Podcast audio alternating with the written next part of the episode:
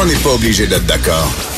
Pour nous rejoindre en studio. Studio à commercial cube.radio. Appelez ou textez 187 Cube Radio. 1877 827 2346. Le Québec, parfois, a tendance, je dis bien parfois, et je dis bien tendance, à oublier certains de ses plus grands artistes. Et ça me fait beaucoup de peine. Et quand on rend hommage à ces artistes de leur vivant, ça me réjouit. Et là, j'étais très contente de voir que François Dompierre, que j'aime beaucoup, compositeur, artiste euh, multidisciplinaire, qu'il avait écrit un livre sur Monique Lérac, le roman d'une vie. J'en étais ravie. Bonjour François Dompierre, merci d'être en Sophie. personne en studio. Ben, ça me fait plaisir. Euh, je disais que c'est- bien d'avoir une radio où on peut se parler un petit peu. Et on a du temps, Ouais, avoir du temps. On peut faire du, je sais pas, du jasage. du jasage. C'est qui, c'est toi ton, ton cellulaire qui, qui vient nous faire un petit Ah, ding? ah, bah oui. Oh, c'est pas grave. Normal, mais ça un fait homme partie de de la vie comme maintenant. toi, ben oui, ça fait partie de la musique de nos vies. oui, exactement. C'est toute une musique, comme aurait chanté euh, Monique Lérac. Monique Lérac, exactement. Ben oui, je suis bien content d'avoir parlé d'elle parce que je pense que c'était un devoir de mémoire. Donc, euh, je me suis, euh, ça a été un plaisir. Ça n'a pas été facile nécessairement, mais c'était un plaisir de le faire.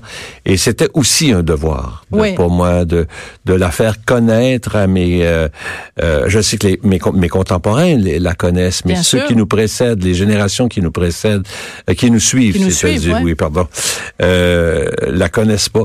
Euh, J'ai j'ai vu au salon du livre euh, il y a deux jours que les À gens, Québec. qui- ouais, à Québec, c'est ça que les gens qui avaient euh, 50 ans et moins euh, savaient pas qui elle était.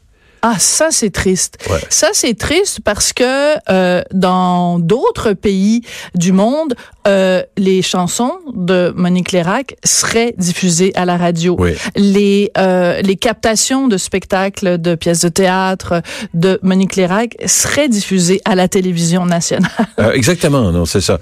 C'est un peu de sa faute à Monique parce qu'elle elle a décidé quand elle a pris sa retraite de partir sans faire de bruit. Ouais. Elle l'a pas dit et, et elle a pu redonner de nouvelles. Je veux dire, c'est quelqu'un qui carrément avait pris une décision qui ne regardait qu'elle et elle l'a assumé cette décision-là. Puis voilà, euh, là, euh, on a, été terminé.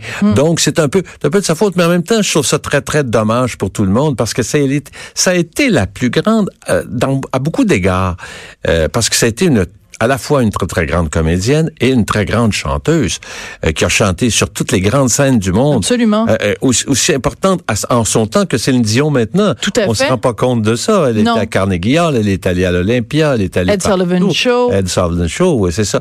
Et les gens savent pas ça. Ça me sidère, moi. Ouais. Et c'est d'autant plus triste que, au-delà de la, la, la, la qualité et la grandeur de sa carrière, c'est que c'est une voix exceptionnelle. On va écouter un tout petit extrait. On va écouter Pour cet amour, chanté par Monique Lérac. C'est quelque chose. Oui, c'est quelque chose. Pour cet amour qui vient au monde, pour cet amour qui vient de toi, mm, je voudrais que chaque seconde ne m'éloigne jamais de toi, jamais aussi vrai que la terre. Comment quelqu'un, même quelqu'un qui a 15 ans, quelqu'un qui a, qui, a, qui a 23 ans, comment quelqu'un, même s'il a aucune idée qui est Monique Lérac, peut écouter ça et ne pas avoir des frissons tout le long de son, son épine dorsale? Ben, c'est une chanson classique, comme comme comme les grandes chansons classiques euh, un peu partout, comme celle des Beatles d'une certaine façon. Comme euh, c'est une chanson qui qui, qui tient, qui, qui, qui est universelle en fait. C'est comme une cathédrale. Oui, oui, oui, oui, oui, pour parler d'un sujet d'actualité. Euh, c'est, c'est, c'est drôle, il m'est arrivé quelque chose de bien intéressant avec cette chanson-là, parce que quand j'ai décidé de faire, d'écrire la biographie de Monique, elle était venue à la maison, et puis... Pourquoi tu euh, penses que j'ai choisi cette chanson-là? faut que j'en parle, hein. Et, elle était, et à la fin du repas, bon, il devait être minuit demi, une heure moins quart, elle était Ouais. sur son départ. J'ai dit, Monique, tu chantes toujours pas. C'est dommage, j'aimerais ça que tu chantes une chanson. Elle dit, je ne chante plus depuis 25 ans. Mais je m'étais approché du piano et j'avais commencé l'introduction de cette chanson-là. Et ça a, ça a été plus fort qu'elle. Elle s'est mise devant moi, elle a fermé les yeux, puis telle qu'en elle-même, elle a chanté cette chanson-là. Écoutez, je te dis pas, Mm. euh, ma blonde et moi, on était, on était très très émus là. On avait les larmes aux yeux, vraiment. Mais en même temps, c'est particulier parce que j'ai de la difficulté à imaginer que quelqu'un qui a fait toute sa vie en chantant, bien sûr, elle était comédienne aussi, elle faisait les deux, mais qui a fait quand même toute sa vie en chantant, ait pu passer 25 ans de sa vie sans chanter. Donc au moins, ne serait-ce que dans sa douche, à son chat, euh, dans ses, dans, parmi ses fleurs. Ouais, il y a des gens comme ça qui, qui ferment des portes. J'ai un collègue qui s'appelle Richard Grégoire qui a, qui a fait des, des musiques de films absolument formidables. Et du jour au lendemain, il a fait de la photographie. Il a, il a arrêté de faire ça. Il a, il a pas écrit une note de musique depuis. C'est assez. Moi, ça me fascine ça. Ouais. Je, je- moi aussi, je, je comprends pas ça. Et dans le cas de Monique, j'ai de la misère à, à m'expliquer ça aussi, parce que c'était quelqu'un qui était tellement, euh, qui, qui jusqu'à la fin a, a été sur scène aussi comme comme comédienne. euh, Tu l'as dit. Ben oui. euh, dans la nuit du couronnement de Michel Marc Bouchard, c'était son dernier son dernier cri sur scène, Ouais. et c'était magnifique. On avait salué euh, son interprétation magnifique. Et puis voilà. Après ça, c'était tout. Elle, a vraiment tiré sa révérence et Ouais, elle a euh, ouais. et elle est maintenant toujours bien vivante. Bien Oui. sûr, on la salue d'ailleurs si jamais euh, elle nous écoute. Écoute, tu racontes donc sa vie dans ce livre et je pense que beaucoup de jeunes personnes qui euh, parfois se découragent ou trouvent qu'ils ont ils ont la vie dure devraient lire au moins la, toute la portion sur son enfance. Alors à un moment donné, tu le résumes. Et quand on voit ça, en effet, c'est assez délirant. Chargé de famille à 13 ans, travaillant en usine à 14 ans, jouant déjà dans les radiothéâtres à 16 ans, seul à Paris à 20 ans. Euh, c'est une femme d'une indépendance folle, Ah oui. mais en À même temps, quand les on femmes regarde ne ça, l'étaient pas. absolument. Oui. Et euh, donc très particulier parce que bon, chargé de famille à 13 ans parce que bon, il y avait des problèmes dans la famille, il fallait qu'il y ait Voilà. quelqu'un qui soit à la maison. Exactement. Voilà, c'est quelqu'un qui garde les enfants pendant que la maman travaillait. Et puis, quand ta maman était plus capable de travailler, c'est Monique qui est partie travailler en usine. Et puis, euh, on aurait pu continuer ça parce qu'à 21 ans, elle était au Moyen-Orient, puis elle a passé quatre mois au Moyen- au Moyen-Orient. Attendre l'autobus, on arrivait, on arrivait à Beyrouth, attendre l'autobus, puis c'est quelque chose en 1952. Oui, c'est très particulier. Mais donc, mais tout, dans tout le récit de sa vie, c'est cette indépendance-là, cette passion-là. Et en même temps, euh, c'est quelqu'un qui, je pense qu'on peut le dire sans que ce soit méchant, avait un caractère de cochon. oui, oui. Elle avait un Avait un sale caractère. Elle avait à l'occasion un caractère difficile, mais euh, euh, ça se doublait. C'était pouvait être- ça pouvait être une personne extrêmement aimable aussi, et ça l'était. Euh, dès qu'elle dès qu'elle était en confiance ou qu'elle travaillait avec des gens qui savaient travailler, qui étaient rigoureux, elle détestait les gens qui, se- qui, qui, qui se, se reposaient sur leur laurier, qui, bon, qui faisaient ça. Elle aimait pas le, le- le manque de professionnalisme. Elle, elle, elle- elle trouvait ça intolérable. Et puis, elle engueulait des gens. Mais elle était capable de faire ça. Elle était capable de sortir d'elle-même. Et elle était encore capable. Oui, oui. Euh, j'ai- Toi, elle t'a engueulé une coupe de fois. ben, pas engueulé, mais elle m'a dit, je lui ai fait lire des passages du livre dans la première écriture, parce Ouais. qu'on écrit un livre toujours deux fois, comme, comme tu sais. Et, et j'ai, je, je lui ai fait lire des, des, des passages qu'elle aimait beaucoup, et d'autres passages qu'elle disait, non, non, non, François, c'est pas ça. C'est, c'est pas ça. Fais penser à quelqu'un. non, c'est pas ça. Non, mais j'ai dit, écoute, Monique, c'est un, c'est une biographie, bien oui, mais c'est une biographie un peu romancée. Ouais. Oui, mais ma vie est plus intéressante qu'un roman. Oh! C'est- Mais c'est- aussi cette confiance en elle qui Oui. fait qu'elle a eu la carrière qu'elle a eue. Mais en plus, qu'elle a, elle a raison, sa vie est plus intéressante qu'un roman. Enfin, Ben oui, à moins aussi intéressante de ce qu'on peut, que ce qu'on peut inventer. Alors, parmi les colères qu'elle a qu'elle a qu'elle a eues à un moment donné, elle est en répétition avec l'orchestre des jeunes du Québec et bon, on le sait ou on le sait pas, mais euh, la vie des orchestres et les répétitions de nos orchestres sont régies de façon syndicale à la seconde près. Les répétitions, c'est codifié et tout ça, puis l'organisation des musiciens s'assure que ce soit respecté, que ce soit l'orchestre symphonique de Montréal ou l'orchestre de Québec, peu importe.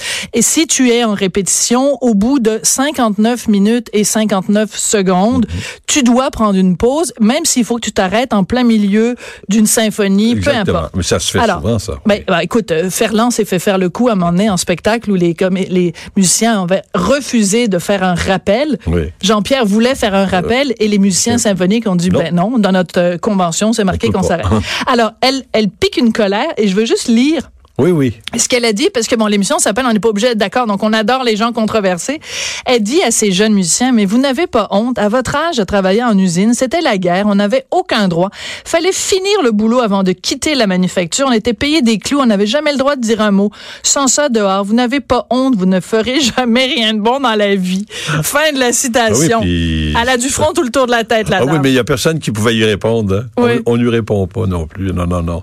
Elle a, fait, elle a fait des choses comme ça. Mais en même temps, elle pouvait, elle, elle pouvait le soir aller assister au concert de cet orchestre symphonique-là, puis aller les applaudir, puis leur dire qu'ils avaient été formidables. Mais, mais c'est, mais c'est justement parce qu'elle était capable de leur dire leur cas de vérité. Ouais, exactement. qu'elle les respectait. Ex- oh, je les pense deux, que oui, les deux vont main dans la main. ouais. Alors, c'est absolument fascinant dans son parcours parce qu'elle a fait carrière autant ici euh, au Québec qu'en France. Et là, on apprend que, enfin, moi, je l'ai appris dans ce livre-là, je, je ne le savais pas, que son grand amour de jeunesse, C'est- Jacques Normand. Jacques Normand. Oui, Euh, je l'ai pas su non plus au début quand j'ai commencé à l'interviewer parce qu'elle elle m'a parlé de sa relation avec lui, mais j'ai entendu une, une, euh, une entrevue avec Catherine Pépin à Radio-Canada il, y a- il y a deux ans, dans laquelle elle, tout à coup, elle, elle lâche ça.